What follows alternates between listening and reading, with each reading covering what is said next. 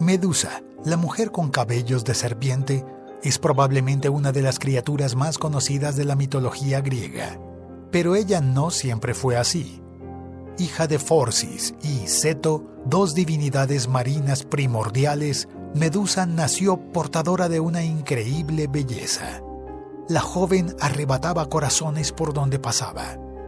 Sin embargo, a pesar de su apariencia seductora, Medusa era virgen y pura, y por admirar a la diosa Atenea, decidió convertirse en sacerdotisa del templo dedicado a Atenea. La virginidad y la castidad eran requisitos indispensables para esta posición. Medusa era una sacerdotisa perfecta, tal vez demasiado perfecta. Por ser tan bella, el número de visitantes que iban al templo solo para admirarla crecía cada día. Esto dejaba a la diosa Atenea muy celosa. Por tener los cabellos más bonitos de toda Grecia, cierto día un ciudadano se atrevió a proferir que su cabello sería más bello que el pelo de la diosa Atenea. A pesar de sentirse herida y enfurecida, Atenea no tomó ninguna represalia. Pero un día, cuando andaba cerca de la orilla, Medusa fue vista por Poseidón, dios de los mares. Este se enamoró de la chica inmediatamente. Sin embargo, ella resistió a los constantes flirteos del dios. Poseidón tenía una riña personal con la diosa Atenea, y por eso la idea de poseer a su sacerdotisa se convirtió en una obsesión. Cansado de ser rechazado, el dios decide poseerla a la fuerza. Desesperada, Medusa corre hacia el templo de Atenea en busca de protección.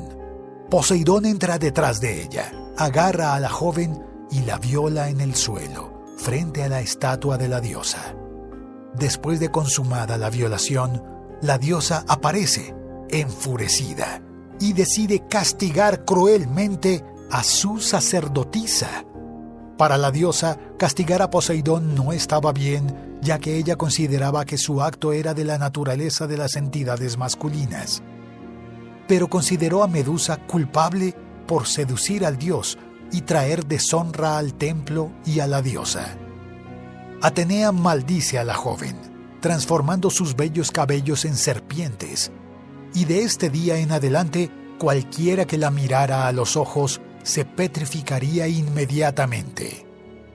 Medusa ahora pasó a ser perseguida por valientes guerreros que deseaban su cabeza como trofeo. Pero todos ellos fueron transformados en piedra.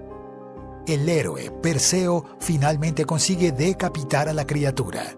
Lo que nadie sabía era que Medusa estaba embarazada de Poseidón y con su muerte, de su sangre derramada, nacieron el gigante Crisaor y el caballo Pegaso.